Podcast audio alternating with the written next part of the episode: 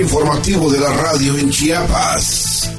En punto de las 8, 50 minutos de hechos que son noticia. En la voz de José Luis Roque. Comenzamos.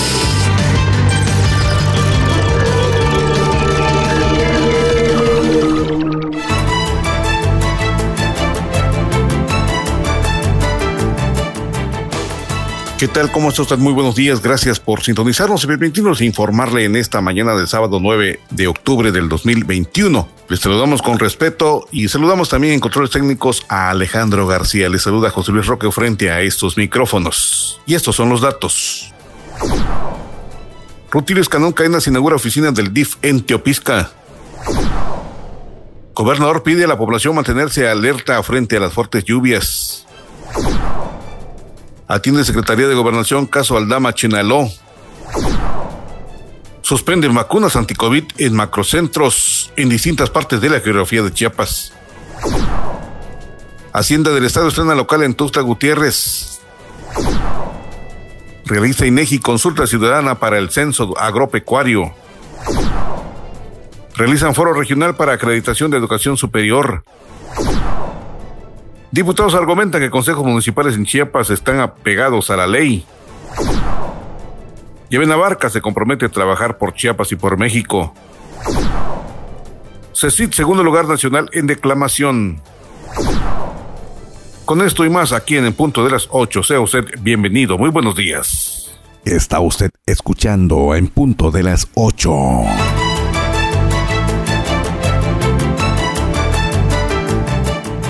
¿Qué tal? ¿Cómo es usted? En Tuxtla Gutiérrez amanece fresca esta mañana, sin lluvias, sin precipitaciones en la noche, esto en la capital de Chiapas. Sin embargo, en algunos municipios se comenta que se ha dejado sentir la lluvia.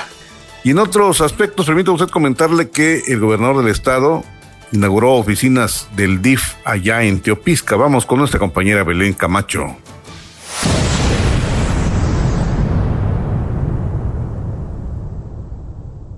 ¿Qué tal, José Luis? Buenos días. Saludamos también al auditorio. Buenos días. Al inaugurar la rehabilitación integral de las instalaciones del sistema DIF municipal de Teopisca, el gobernador Rutilio Escandón Cadena sostuvo que es satisfactorio constatar que los recursos públicos se invierten para consolidar obras como esta, que además de ser un espacio de atención a las necesidades más sensibles de la población con mayor vulnerabilidad, también contribuye a la capacitación, economía y bienestar familiar. Me da gusto que se haya construido esta infraestructura digna y funcional, la cual es muy importante ya que aquí se ayuda de diferentes maneras a la gente. Estamos haciendo rendir el presupuesto para atender asuntos prioritarios porque la misión es procurar el progreso y el crecimiento del índice de desarrollo humano de los pueblos y las comunidades de nuestra querida entidad, apuntó. El mandatario dijo que en tan solo tres años de administración estatal, en Teopisca se han destinado 61 millones de pesos en proyectos a favor de la justicia social, y precisó que debido al trabajo honesto y al pacto con las empresas de la construcción de realizar obras de calidad y con precios justos, el presupuesto alcanza para rehabilitar, mejorar y construir hospitales, escuelas, calles, carreteras, mercados y sistemas DIF, entre otros, en todos los municipios. Tras exhortar a la población a aprovechar las herramientas y capacitaciones otorgadas por las diferentes instituciones, Escandón Cadenas convocó a las alcaldesas y alcaldes a trabajar sin simulaciones, evitar gastos superficiales, solidarizarse con quien más lo necesita, abonar a la paz y velar que el dinero público se destine para sacar adelante las iniciativas de sus municipios, pues eso permitirá recuperar la confianza del pueblo en sus instituciones.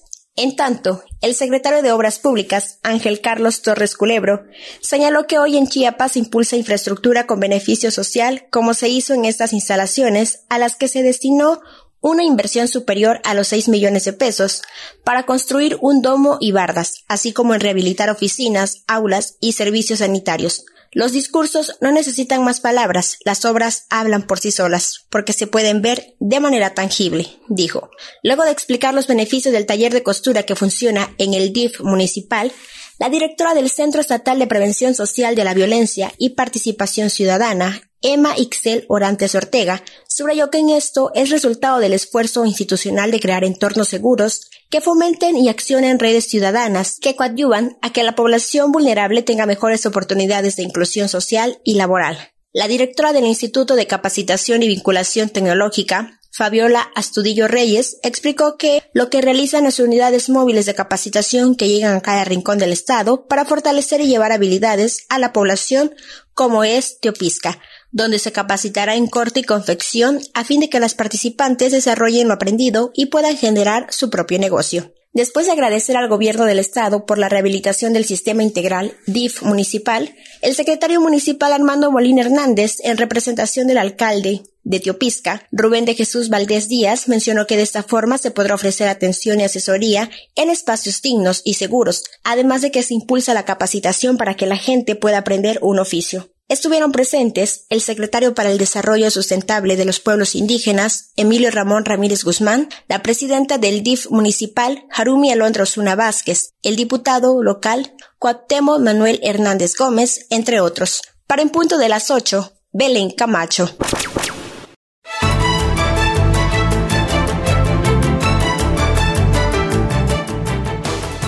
Y recientemente, fíjese usted que el gobernador Rutilio Escanón Cadenas atestiguó la entrega de la medalla Belisario Domínguez. Esto allá en la Ciudad de México. Vamos con Belén Camacho.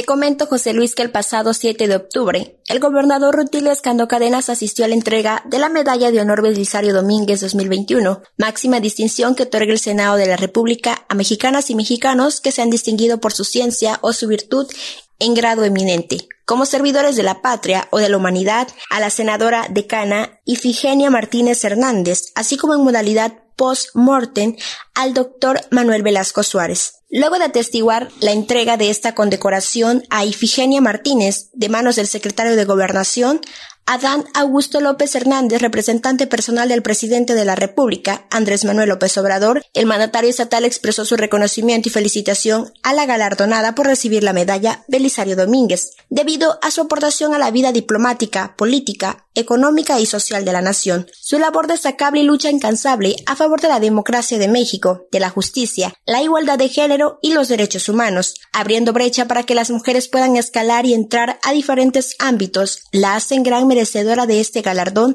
que acuña el nombre de Belisario Domínguez, manifestó. Asimismo reconoció el legado y la trayectoria del doctor Manuel Velasco Suárez, quien dijo, es un orgullo para las y los chiapanecos y mexicanos, no solamente por sus valiosas aportaciones en materia de salud, sino también a favor de la salud, educación, la libertad y la dignidad durante la sesión solemne realizada en la antigua casona de Cicotencal, la presidenta de la mesa directiva del Senado de la República, Olga Sánchez Cordero, inició los trabajos y respondió al pase de lista en honor a Belisario Domínguez, mientras que el senador Sergio Pérez Flores, secretario de la mesa directiva, leyó la proclama histórica del doctor y senador Belisario Domínguez al hacer una semblanza de la vida y trayectoria política de Ifigenia Martínez Hernández, la senadora de León Villar, presidenta de la Comisión de la Medalla Belisario Domínguez, destacó que es una mexicana que rompe paradigmas para luchar por las mujeres, la igualdad y la justicia. Es un ejemplo vivo de amor al servicio público y pieza clave en la histórica transformación del país, siempre en la primera línea de batalla para contribuir al mejoramiento de la patria. En su discurso, Ifigenia Martínez sostuvo que esta presea constituye el compromiso de seguir trabajando a favor de la búsqueda de la paz, la igualdad, la justicia y el bienestar a las y los mexicanos, y detalló que más de 30 años de la creación de la corriente democrática y bajo el actual liderazgo del presidente López Obrador, contar con un gobierno democrático de izquierda representa un gran logro para la nación y de quienes han sido parte de este movimiento subrayó la importancia de trabajar en unidad en torno a los grandes proyectos de nación donde el principal objetivo es avanzar en la construcción de un México fuerte, democrático y de progreso económico y social. Ahora más que nunca hay que estar unidos para fortalecer el desarrollo nacional. México es nuestra casa y causa común. Y como Belisario Domínguez, hago un llamado al compromiso y al deber. Jesús Velasco Suárez Siles, quien recibió la presea que se le otorgó a su padre de manera póstuma, calificó a su padre como un humanista y pacifista comprometido, cuyo eje de acción fue servir a la sociedad y luchar por sus ideales y el progreso progreso del país, al igual que lo hizo don Belisario Domínguez. Por eso hoy es un homenaje luctuoso y al mismo tiempo reconocimiento a su legado que sigue tangible, porque se reflejó en la construcción de instituciones, no solo en obras físicas, sino en la formación de recursos humanos de alta especialidad. Cabe mencionar que Sánchez Cordero explicó que debido a que el año pasado no pudo entregarse la medalla Belisario Domínguez 2020 a las personas integrantes del Sistema Nacional de Salud por su lucha contra la COVID-19, la presea quedará en resguardo de la Secretaría de la Mesa Directiva para que posteriormente sea entregada al personal de salud. Sin embargo, se cumplió con la inscripción respectiva en el muro de honor. Finalmente se hizo un minuto de silencio para honrar a la memoria de integrantes de la Orden Mexicana de la Medalla Belisario Domínguez que han fallecido. Luego se develó con letras doradas los nombres de Ifigenia Martínez Hernández y Manuel Velasco Suárez en el muro de honor y en el patio central. Se montó una guardia de honor ante la estatua de Belisario Domínguez. Estuvieron presentes el presidente de la Junta de Coordinación Política del Senado, Ricardo Monreal Ávila, el ministro presidente de la Suprema Corte de Justicia de la Nación, Arturo Saldívar Lelo de la Rea, el presidente de la Cámara de Diputados, Sergio Gutiérrez Luna, el magistrado presidente del Poder Judicial del Estado de Chiapas, Juan Oscar Trinidad Palacios, y el presidente municipal de Comitán, Mario Antonio Guillén Domínguez. Asimismo, la secretaria de Seguridad y Protección Ciudadana Federal, Rosa Isela Rodríguez Velázquez, el titular de la Unidad de Inteligencia Financiera de la Secretaría de Hacienda y Crédito Público, Santiago Nieto Castillo, y la fiscal anticorrupción de la Fiscalía General de la República, María de la Luz Mijangos, entre otros. Para en punto de las 8, Belén Camacho.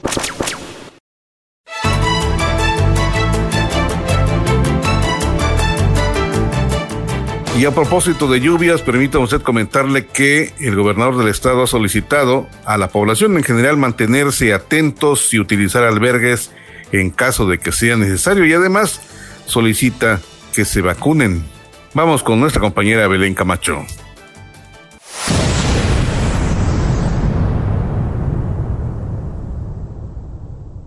Ante las fuertes lluvias que se registran en los municipios de la región norte de Chiapas debido a los efectos del Frente Frío número 2 y la onda tropical 35. El gobernador Rutil Escano Cadena reiteró el llamado a la población a mantenerse alerta, tomar en cuenta las recomendaciones de protección civil y alejarse de los márgenes de ríos y montañas por riesgo de inundaciones y deslaves. Precisó que este jueves en el municipio de Ostuacán se registraron lluvias abundantes de hasta 153 milímetros. Sin embargo, gracias a las acciones preventivas evitaron daños o hechos que lamentar, al tiempo de informar que las precipitaciones en dicha zona de la entidad continuarán durante las próximas horas, por lo que exhortó a las familias a que en caso de situaciones de riesgos se trasladen inmediatamente a los refugios temporales. En los albergues hay alimentación, abrigo y atención médica para quienes lo necesitan. Las lluvias por estos fenómenos meteorológicos van a continuar al menos durante este viernes y parte del sábado. Así que es importante tomar todas las precauciones y estar atentos al llamado de protección civil. Por favor, usa los albergues porque también de esta manera se pueden evitar trágicos incidentes, daños a la salud e integridad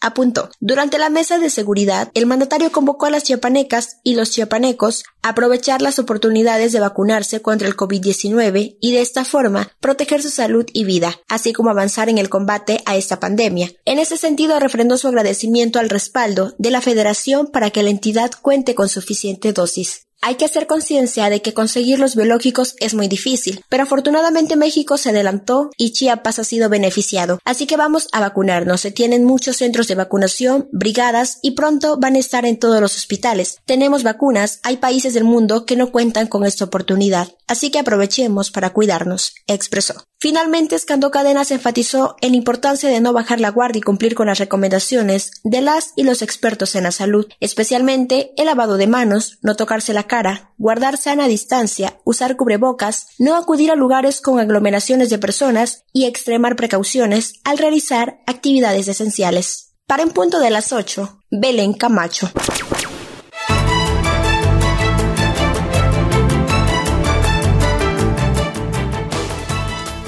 Y en otros aspectos, Secretaría de Gobierno atiende el caso Chamula y de eso nos informa nuestra compañera Belén Camacho. Adelante Belén, te escuchamos.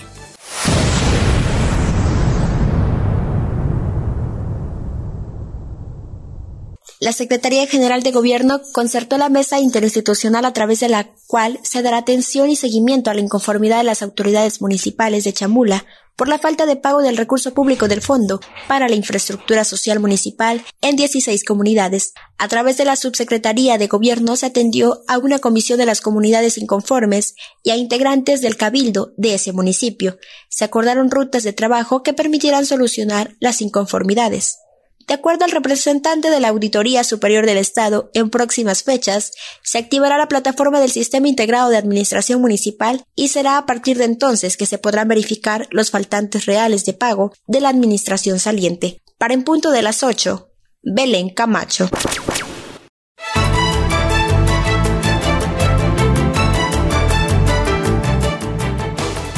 Y a propósito de atenciones, pero esto ya en el ámbito estatal y federal, se atiende el caso Aldama y Chenaló. De eso nos informa nuestro compañero Abraham Cruz. Adelante, Abraham. Buenos días.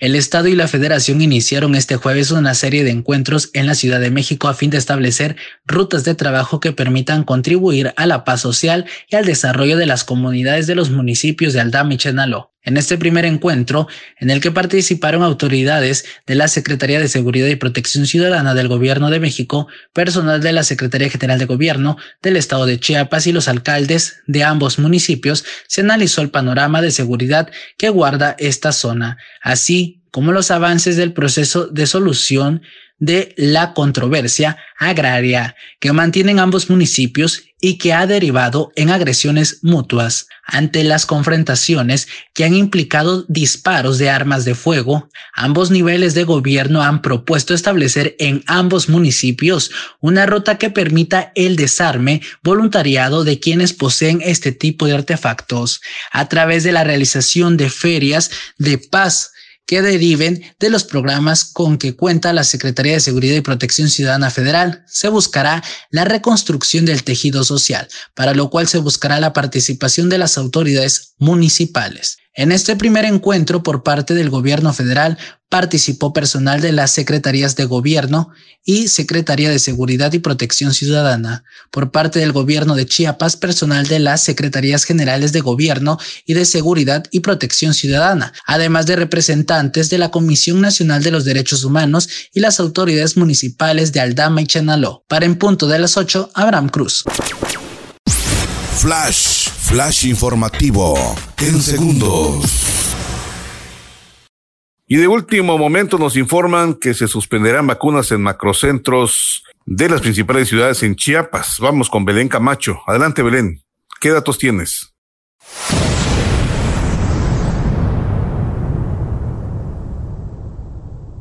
José Luis, te comento de una noticia muy importante para todo nuestro auditorio. Es con relación a las vacunas, y es que tras 12 semanas de funcionamiento ininterrumpido, el plan de refuerzo de vacunación anti-COVID-19 en Chiapas informa que cerrará temporalmente los seis macrocentros ubicados en igual número de ciudades para revisar estrategias de eficiencia, rotación y capacitación de personal y sanitización de instalaciones. Los centros de alta eficiencia de Tuxtla Gutiérrez, Tapachula, San Cristóbal de las Casas, Comitán, Cintalapa y Palenque interrumpirán su labor a partir de este sábado 9 de octubre y abrirán la próxima semana para garantizar la aplicación del biológico, tanto de primera como de segunda dosis. El proceso de vacunación continuará normalmente en las instalaciones de unidades médicas familiares y hospitales, por lo que la población de las ciudades donde están ubicados estos centros podrán acudir este fin de semana por su aplicación de primera dosis o esperar en las colonias donde se implementará la estrategia casa a casa. En el caso de las zonas rurales, continuará a labor de las brigadas que visitan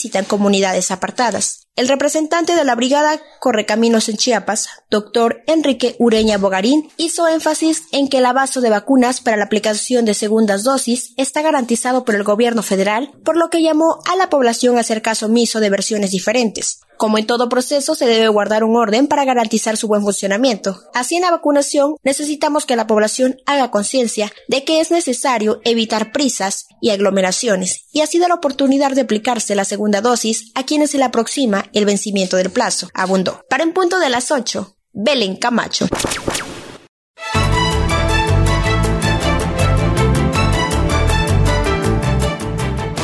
Y en otro orden de cosas, le platico que Hacienda del Estado estrena local de su nueva oficina. Vamos con Abraham Cruz.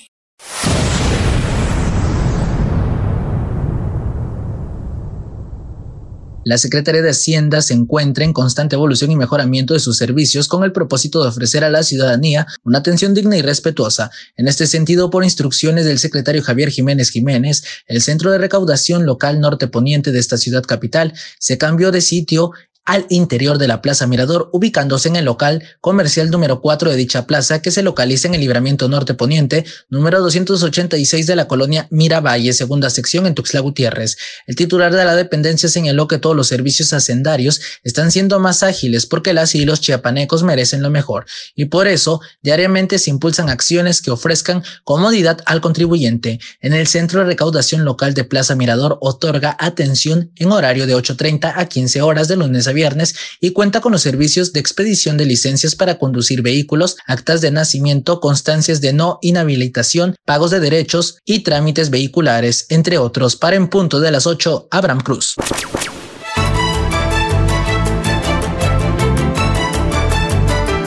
Y precisamente de aspectos hacendarios, Abraham Cruz nos comenta que allá en Tapachula de Córdoba y Gordóñez, la alcaldesa inicia con una campaña de borrón y cuenta nueva con el objeto de atraer nuevamente a la población en general que paga sus impuestos. Estos son los datos.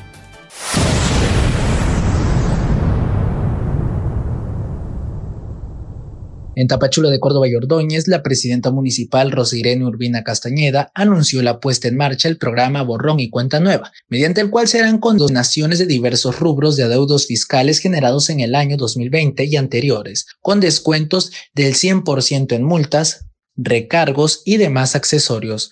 Durante su participación en la conferencia de prensa, para presentar los pormenores del Buen Fin 2021, la alcaldesa de Tapachula refrendó el compromiso de la Administración 2021-2024 para trabajar de manera solidaria y unida en acciones que reactiven la economía afectada por la emergencia sanitaria del COVID-19.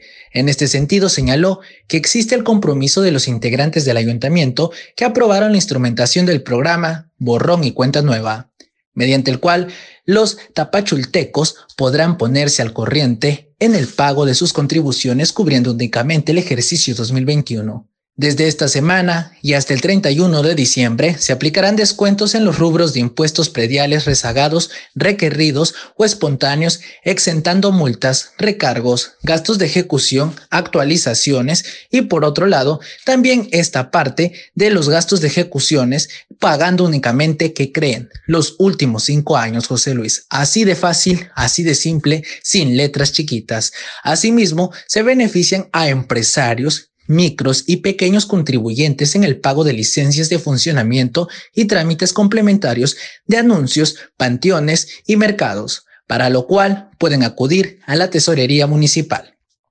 Estas acciones son en beneficio de la economía de las familias, pero además, al incrementarse, la recaudación de ingresos propios se convierte en obra pública y bienestar para la ciudadanía, precisó. Ante el presidente del Consejo Directivo, Canaco Servitur Tapachula, Hernán Petanzos Díaz, Urbina Castañeda, expuso que el Ayuntamiento de Tapachula se suma con entusiasmo al programa El Buen Fin, con la firme convicción de trabajar por la reactivación económica y bienestar de las familias chapatultecas. En este sentido, expresó el reconocimiento de los empresarios por su compromiso con la salud, toda vez que, como lo han informado, la onceava edición del Buen Fin se extiende a siete días, es decir, del 10 al 16 de noviembre próximo, con la finalidad de evitar aglomeraciones que pongan en riesgo la salud de la población. Ante servidores públicos de las tres instancias de gobierno y representantes de los medios de comunicación, precisó que estos programas son esenciales porque impactan directamente en la economía y el bienestar social conforme al compromiso de los gobiernos del presidente Andrés Manuel López Obrador y del gobernador Rutilio Escandón Cadenas. El Buen Fin tiene como finalidad reactivar la economía afectada por la pandemia del COVID-19, por lo que participan los sectores empresariales e instituciones de los tres niveles de gobierno, incluso promoviendo el turismo guatemalteco.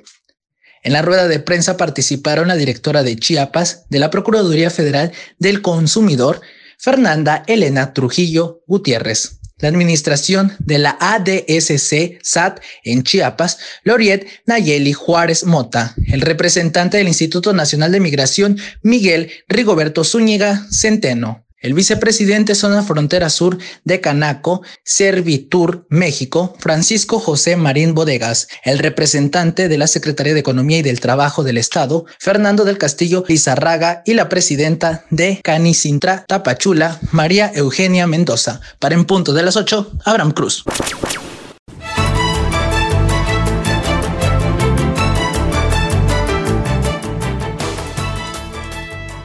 Y de Tapachula, de Córdoba y Ordóñez, vámonos a la Cámara de Diputados local del estado de Chiapas, donde diputados refieren que los, los seis consejos municipales dejados por la anterior Cámara de Diputados, pues están apegados a la ley. De esto nos informa nuestra compañera Belén Camacho.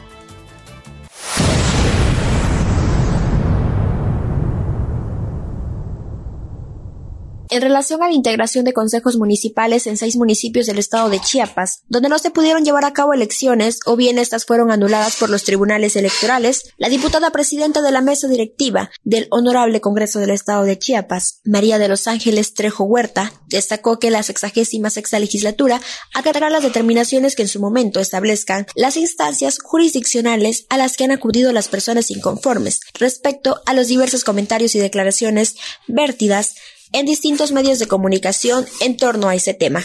Destacó que la Comisión Permanente de la pasada legislatura del Congreso del Estado actuó en el marco de sus atribuciones, ya que si bien las sentencias de los tribunales electorales refieren a convocar a elecciones extraordinarias en donde éstas fueron anuladas, la Ley de Desarrollo Constitucional, misma que tiene rango constitucional en la materia, permite la integración de consejos municipales. Cabe señalar que dicha ley establece en su artículo 23 que, si por cualquier circunstancia no se hubiese efectuado la elección del ayuntamiento en la fecha prevista o fuera de declarada nula de la elección, el Congreso del Estado tendrá la facultad para decidir la celebración de elecciones extraordinarias o para designar un Consejo Municipal integrado por un mínimo de tres y un máximo de cinco personas debiendo reunir los mismos requisitos señalados en la presente ley. En ese sentido, Trejo Huerta explicó que los señalamientos de que la sexagésima sexta legislatura actuó arbitrariamente o al margen de la ley carecen de sustento, y si hay un problema de interpretación de la norma, tendrá que ser resuelta por las instancias jurisdiccionales a donde han acudido de manera legítima los inconformes. Asimismo, precisó que la Comisión Permanente de la legislatura tomó dicha decisión en función de la información que la Secretaría General de Gobierno le hizo llegar en su momento sobre la problemática social en esos municipios. La determinación se asumió responsablemente, privilegiando la vida y la seguridad de las ciudadanas y los ciudadanos y buscando la paz social de nuestros pueblos, en donde se tienen calidad de garante. En otro momento, aseguró que la actual legislatura presentará todos los informes y requerimientos de información que soliciten las instancias jurisdiccionales como parte de los juicios que ya fueron presentados. Mientras tanto, hizo un llamado respetuoso a los actores sociales y políticos de esos municipios, a los partidos políticos y a las instancias de gobierno,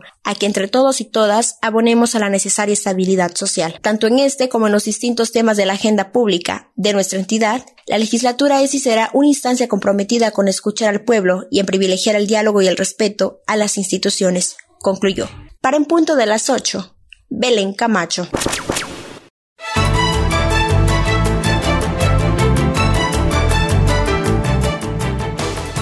Y hablando de diputados, pero este en el orden federal, Jorge Luis Llave Navarca, en su reunión pasada se comprometió a trabajar por mejoras a la ley en Chiapas y en México.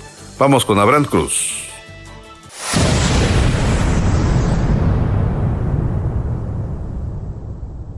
En el marco de sus actividades legislativas de este jueves, te comento que el diputado federal Jorge Llaven Abarca sostuvo una reunión de trabajo con la Junta Directiva de la Comisión de Puntos Constitucionales. Déjame decirte, José Luis, que en la cual se refrendó su compromiso de trabajar en unidad por el bien del pueblo de Chiapas y de México. En entrevistas, Llaven Abarca expresó que se reunió con sus compañeras y compañeros de dicha comisión, donde se comprometieron a debatir ideas y establecer acuerdos siempre por encima de cualquier interés personal o de grupo Y es que la Comisión de Puntos Constitucionales que estamos integrando es muy importante. Sin duda tendremos la responsabilidad de responderle a las y los mexicanos que confiaron en nosotros. Venimos con toda la disposición de trabajar por el bien de las y los mexicanos, puntualizó. Finalmente reiteró su compromiso de atender y analizar las iniciativas de reformas que garanticen el bienestar del pueblo chiapaneco y de México, reiterando que la reforma energética es uno de los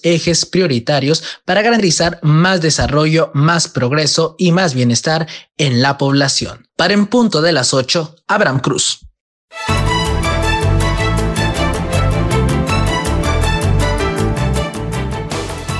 Y a propósito de cuentas, fíjese usted que el INEGI realiza consulta de censo agropecuario llevarse el próximo año. De esto nos informa nuestro compañero Abraham Cruz. Adelante, Abraham, te escuchamos.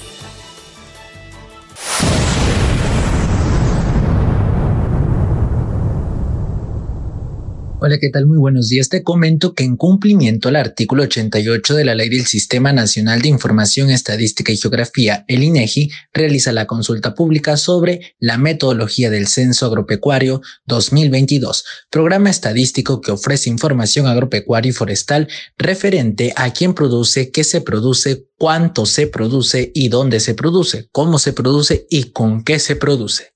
La consulta pública estará vigente desde hoy hasta el 29 de octubre del 2021 en Internet, con el objetivo de conocer las necesidades de información de los usuarios y con ello retroalimentar la temática del Censo Agropecuario 2022, cuyos resultados servirán para establecer políticas públicas en favor del desarrollo del campo. Y es que la consulta está diseñada para recibir los comentarios, aportaciones y sugerencias que realicen el organismo público privados y sociales, así como personas físicas acerca del paquete conceptual, los instrumentos de capacitación y los procedimientos del operativo del censo agropecuario que está previsto que se lleve a cabo el próximo año.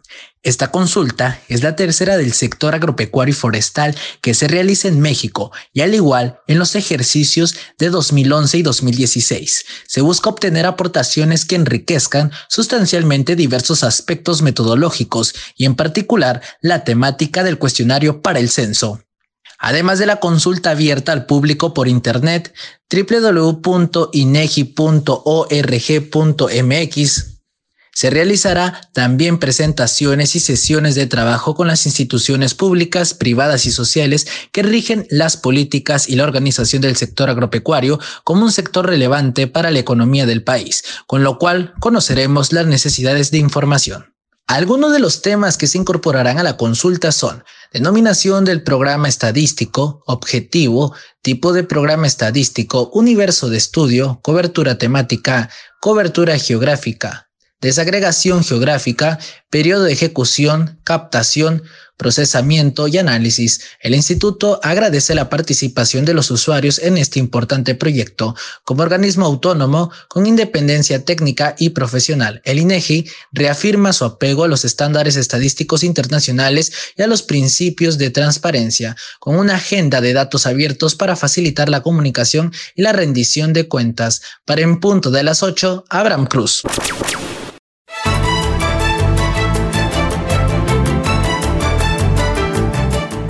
Y en aspectos educativos, le platico que la Secretaría de Gobierno y la Secretaría de Educación atienden reclamos de padres de familia de la escuela militarizada. De esto nos informa nuestro compañero Ernesto Ruiz.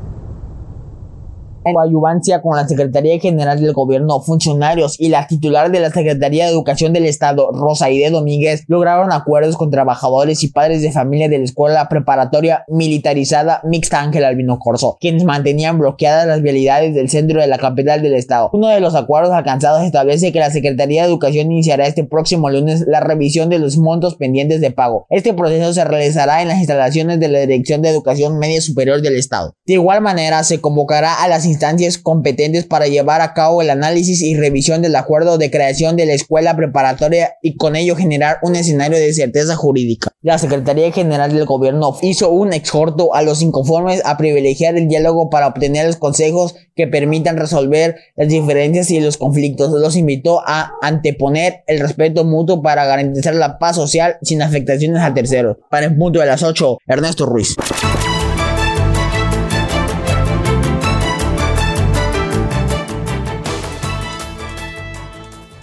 Y en la misma línea educativa, Colegio Bachilleres fumiga sus instalaciones en oficinas centrales. De esto nos informa nuestro compañero Isel Barú.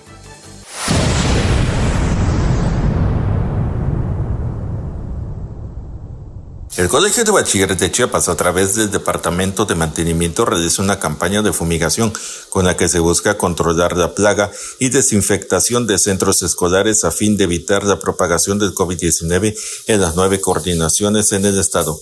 Fernando Chandomí Cruz, jefe del Departamento de Mantenimiento del Colegio de Bachilleres de Chiapas, comentó que estas actividades se realizarán del 4 al 22 de octubre.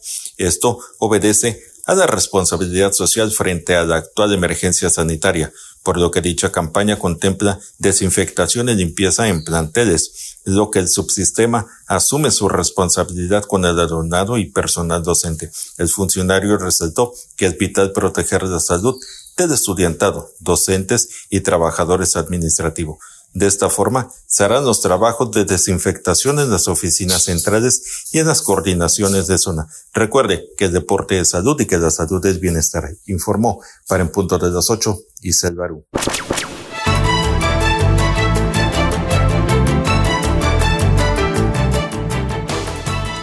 Y hablando de aspectos educativos, pero es en el ámbito superior, realizan foro regional para la acreditación de la educación precisamente superior y de esto nos informa nuestro compañero Abraham Cruz. Adelante, Abraham.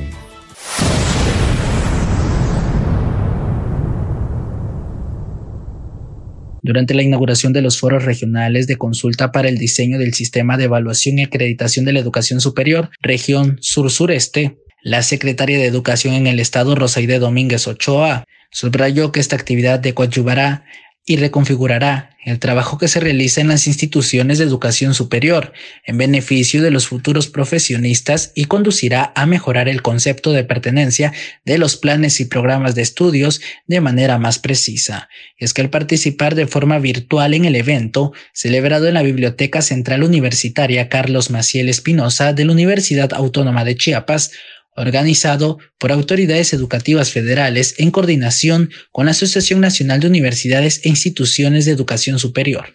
La funcionaria destacó dicha acción por promover y facilitar la más amplia participación de las autoridades y comunidades de las instituciones de educación superior públicas y particulares del país en el diseño del sistema de evaluación y acreditación de la educación superior reconoció la gran tarea que rectores, directores y personal académico efectúan en torno a la acreditación de los planes y programas de estudios en los que están poniendo todo su empeño y compromiso desde las aulas y desde donde les toque trabajar por una educación superior tecnológica. Con estas actividades de acreditación que lleva consigo un proceso de evaluación y en la que por supuesto no es fácil determinar los indicadores, estaremos dando cumplimiento a lo que establece la nueva Ley General de Educación y estamos seguros de que vamos a mejorar las condiciones de nuestro Estado a través de la calidad de la educación superior tecnológica y de la educación superior de manera general, concluyó la funcionaria.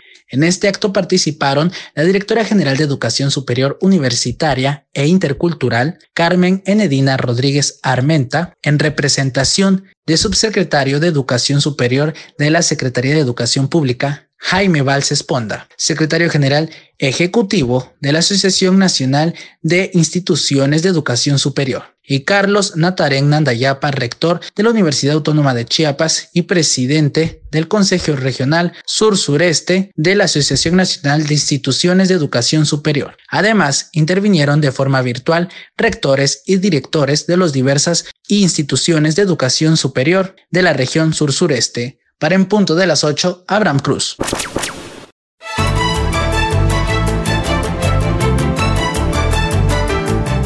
Y una buena noticia para los jóvenes del nivel medio superior, el CECID obtuvo el segundo lugar nacional en declamación. De esto nos informa nuestro compañero Ernesto Ruiz. Adelante Ernesto, buenos días, te escuchamos.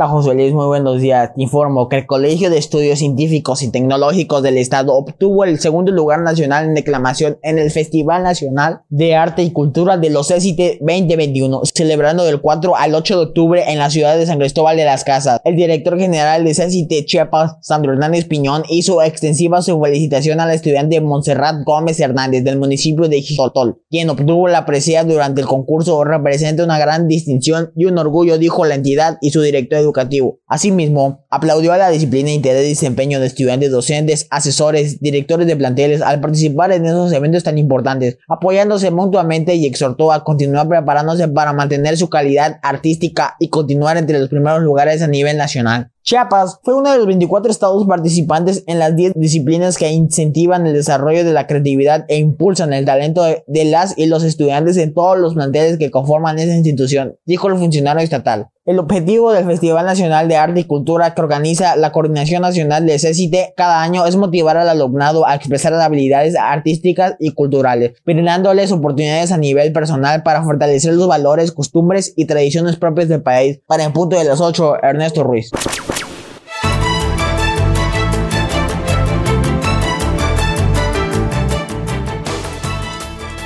Y dentro de las actividades de exposiciones, clausuran tianguis de corazón modo virtual. De esto nos informa nuestro compañero Ernesto Ruiz.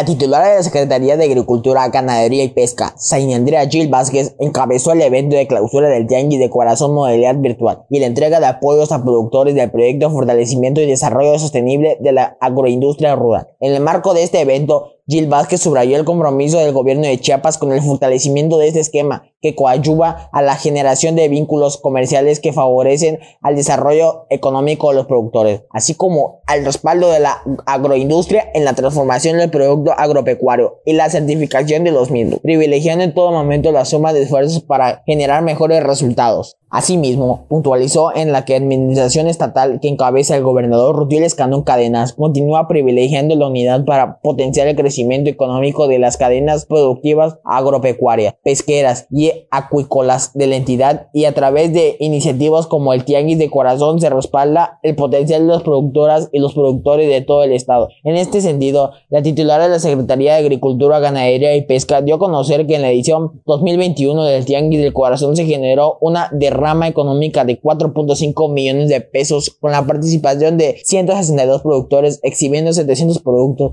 de diversas marcas y secciones, como lácteos y derivados, carnes, embutidos y huevos, frutos secos y legumbres, mieles, mermeladas y dulces, productos orgánicos y procesados, frutas de temporada, salud y hogar. En este evento estuvimos presente el presidente de la Cámara Nacional de Comercio, Servicios y Turismo Tuxtla, Rafael Sánchez Abadúa, el presidente estatal de la Cámara Nacional de la Industria de Restaurantes y Alimentos. Condimentados Chiapas, Guillermo Acero Bustamante, el director general de la distribuidora de abarrotes La Y. Juan Manuel Álvarez Mendoza, el coordinador financiamiento y comercialización agropecuaria y agroindustrial de la Secretaría de Agricultura, Ganadería y Pesca, Edwin Iturbe Orbe, así como empresarios y productores participantes del Tianguis para en punto de las 8, Ernesto Ruiz.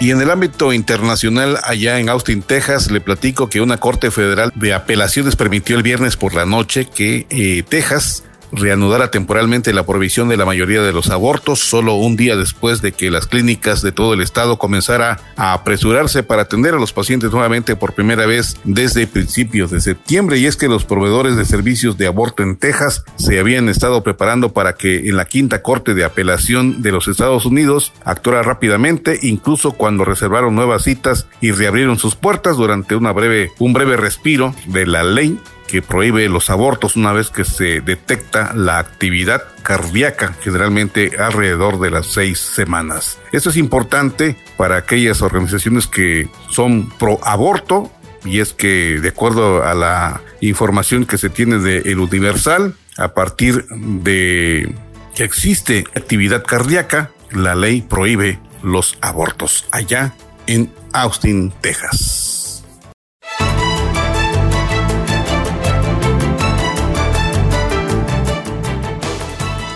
Y en otros aspectos, en otros ambientes, en el musical, no sé si usted sea seguidor de los Beatles, pero fíjese que hace 50 años, de acuerdo a la información de El Universal, en su mansión de Ascot Berkshire, John Lennon creó la canción que sería denominada la mejor de su carrera como solista y que se convirtió en un canto por la paz en prácticamente todo el mundo hasta hoy, aunque su origen haya estado alejado de ese camino. Y es que en la sección de espectáculos, precisamente del Universal se menciona que para el momento en que John Lennon escribió la canción Imagine y su salida al mercado el 11 de octubre del año 1971, el impacto que tuvo fue bueno en el ámbito global, pero de ninguna manera tuvo la trascendencia que obtuvo a lo largo de los años y después de su trágico asesinato, dijo Tere Chacón, fundadora de la SBC Radio, estación online dedicada al cuarteto de Liverpool. Y es que esta investigadora explicó que el álbum Imagine era el segundo en la carrera como solista de John Lennon y fue creado durante una etapa muy difícil de su vida porque era rechazado por la industria musical de Inglaterra por diversos motivos, por el rompimiento de The Beatles y por haber abandonado a su primera esposa, Cynthia Powell, y por lo tanto a su primogénito Julian Lennon por causa de Yoko Ono, lo cual decidió emigrar a Estados Unidos.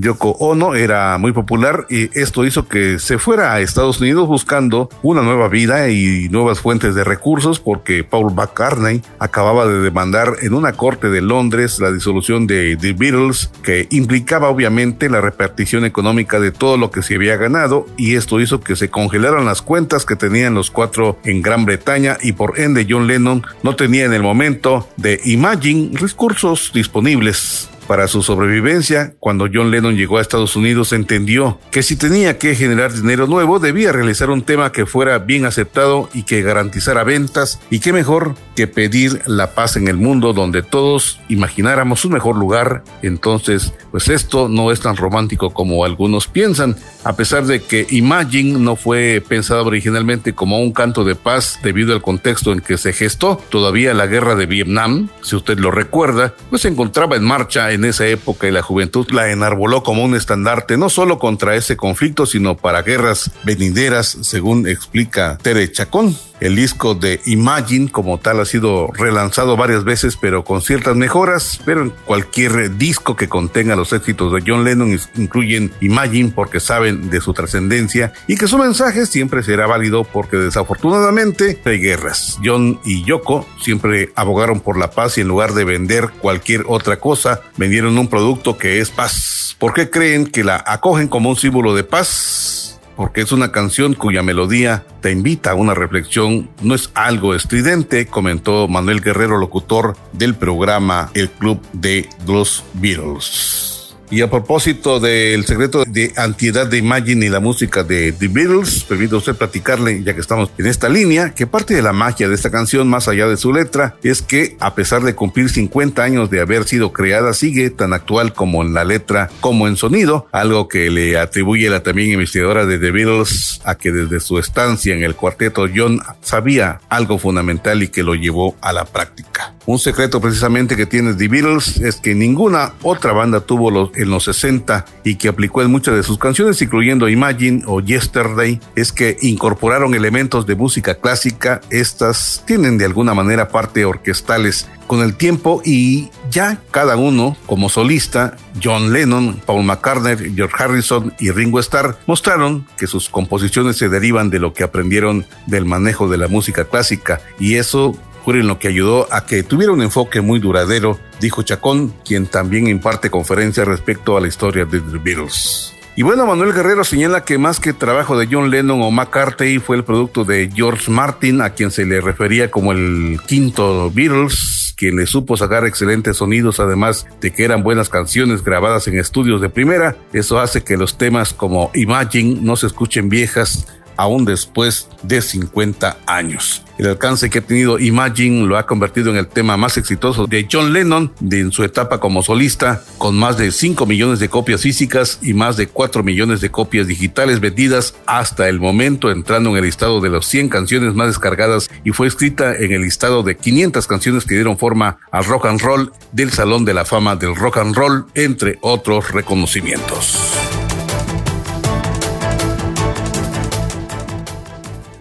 Bueno, pues gracias por su amabilidad en esta mañana de permitirnos llevarle a usted los datos más importantes generados en el ámbito estatal y nacional. Muchas gracias, muy buenos días. José Luis Roque le desea un excelente día y los invita a que nos escuchemos el día de mañana en punto de las 8. Gracias, usted ha quedado completamente informado.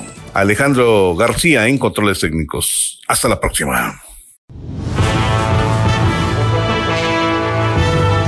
Usted ha quedado informado. Por esta ocasión es todo. Le invitamos a sintonizarnos en nuestra siguiente emisión, en punto de las 8.